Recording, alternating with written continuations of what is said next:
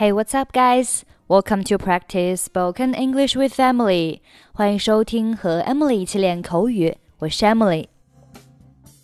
今天的主题是运动与健身。你怎么保持身材？What do you do to stay in shape？你锻炼吗？Do you work out？Work out 就相当于 exercise，表示锻炼。 你多久锻炼一次？How often do you work out？你做什么样的锻炼？What kind of exercise do you do？你运动的多吗？Do you get much exercise？我一周去健身房锻炼三次。I hit the gym three times a week. 我正在考虑去锻炼。I'm thinking of working out. 我正在考虑申请健身会员。I'm thinking of signing up for a gym. 我必须重新去锻炼了。I've got to get back into working out again.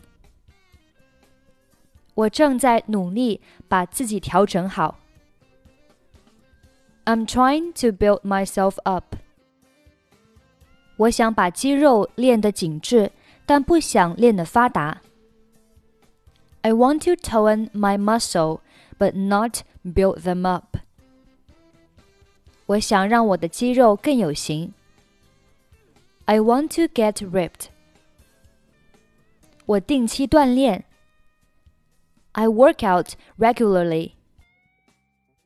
我每天早上做二十个俯卧撑。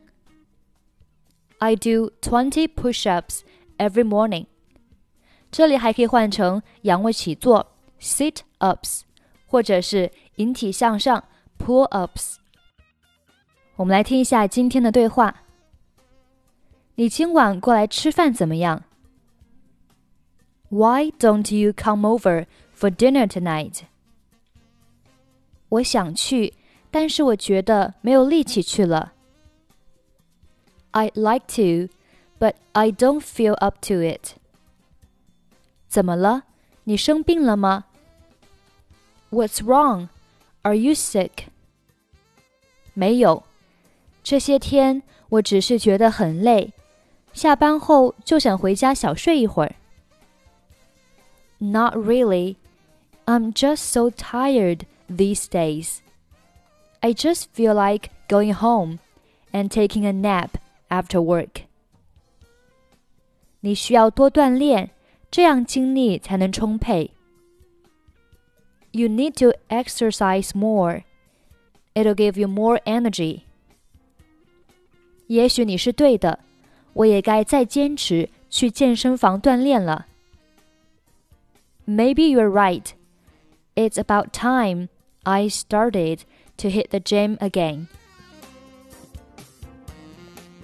Why don't you come over for dinner tonight? I'd like to, but I don't feel up to it. What's wrong? Are you sick? Not really. I'm just so tired these days. I just feel like going home and taking a nap after work. You need to exercise more it'll give you more energy. Maybe you are right. It's about time I started to hit the gym again.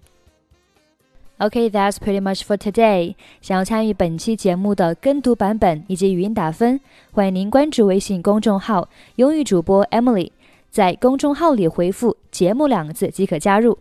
I'm Emily. I'll see you next time. Bye bye.